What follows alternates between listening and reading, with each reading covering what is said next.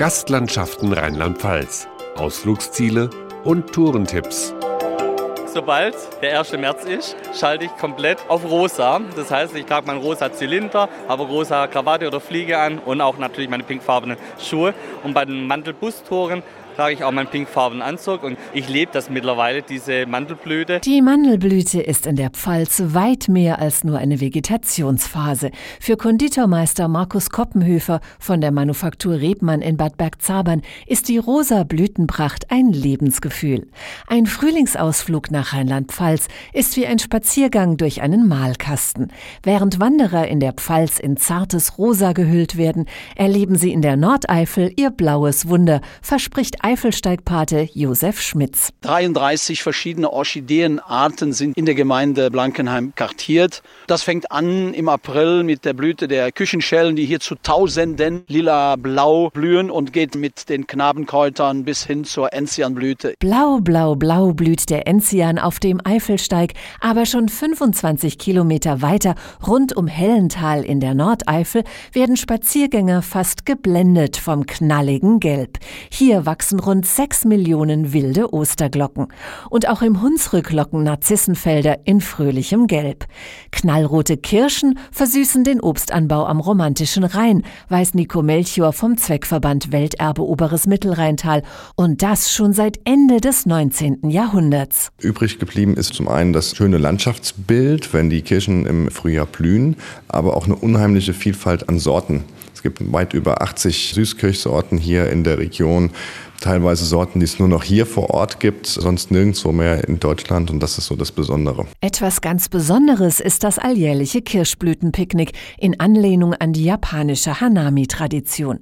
Die Kirschblüte erstreckt sich auf beide Rheinseiten, doch Nico Melchior verrät die besten Aussichtspunkte. Vor allem konzentriert sich das in der Region im Bereich Kamp Bornhofen, Filsen, Osterspey, also auf der rechten Rheinseite kurz vor Koblenz und auf der gegenüberliegenden Rheinseite in Poppard, Bad Salzig, Breich, bei Rehns. Aber man findet eigentlich überall hier in der Region Kirschen und anderes Obst. Auch am Birnenrundwanderweg in Lantershofen im Ahrtal schimmert es im Frühjahr grün-weiß. Und am Saarhunsrücksteig spitzeln weiße Buschwindröschen aus zartgrünem Laub. Jetzt ist eine Hiveltour durch die rheinhessischen Streuobstwiesen wie eine Fahrt über ein buntes Blütenmeer. Für Dr. Andreas Rapp von der Feinkostmanufaktur Vinella in Bad Münster am Stein-Ebernburg sind die Streuobstwiesen im Naheland der Lebensmittelpunkt. Das Besondere an Obst ist, dass wir eine große Vielfalt haben. Wir haben jetzt nicht nur eine Obstsorte, zum Beispiel nur eine Sorte Pfirsich oder eine Sorte Apfel. Bei uns in der Anlage haben wir acht Apfelsorten, wir haben verschiedene Pflaumensorten, alleine acht Pflaumensorten haben wir.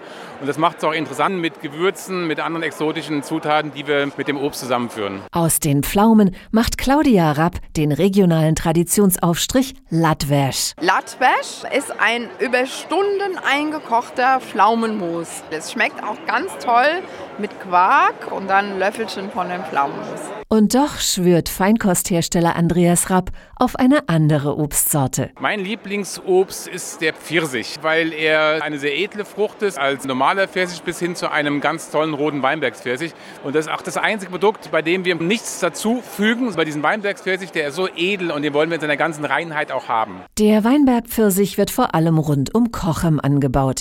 Im Frühjahr bietet sich Besuchern schon von weitem ein kontrastreiches Bild von violett-rosa Pfirsichblüten vor schwarzem Schiefergestein.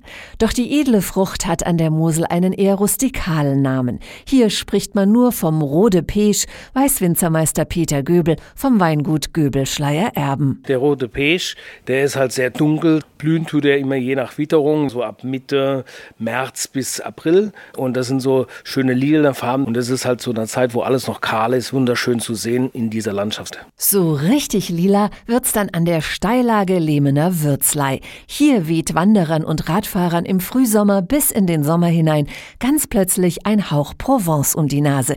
Denn hier wird tatsächlich Lavendel angebaut, bestätigt Christiane Heinen von der Moselland Touristik. Lavendel an der Mosel, na nu, was ist das denn, sagen die meisten. Und so mancher Fahrradfahrer tritt dann auch in die Bremse, wenn er auf einmal diesen violett blühenden Teppich ja nicht in der Fläche, sondern in der Steillage sieht. Über 14 Terrassen geht das den Berg rauf.